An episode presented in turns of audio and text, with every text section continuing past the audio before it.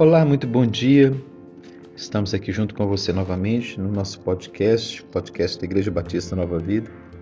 Eu sou o pastor José Roberto e tenho sempre a satisfação de chegar até você através dessa mídia. Hoje nossa meditação está no livro de Esther, capítulo 8, verso 15.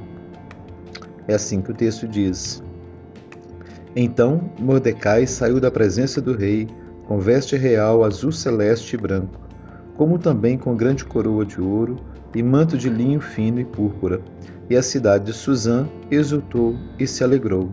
Para os judeus houve felicidade, alegria, regozijo e honra. A história de Esther, que já foi né, romanceada, feito novelas, filmes, penso que seja do conhecimento da maioria de vocês. Basicamente é, é o seguinte: Esther foi alçada à condição de rainha é, por um propósito de Deus para proteger a sua, a sua raça. É, houve um decreto para matar todos os judeus e Esther é aquela pessoa que vai estar na linha de frente para interceder pelo povo e especialmente o seu tio Mordecai tem um papel destacado nesse processo.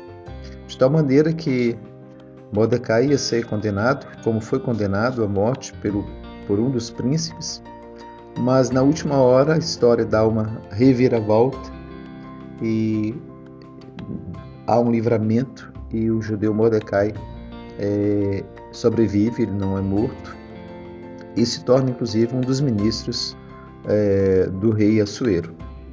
A história é basicamente essa, só para você entender essa virada de mesa, né?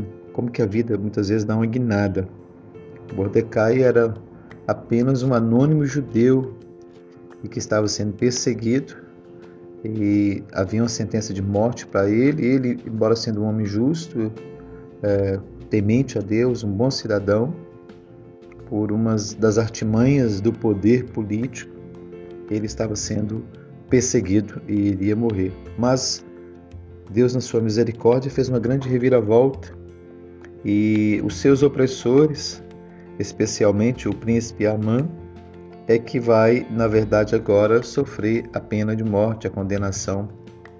E a condenação desse era justa porque era um homem mau e perverso. E a vida muitas vezes nos prega peças e essas viradas de mesa é, são muito comuns na história. E muitas vezes o próprio Deus promove essa mudança em nossa vida.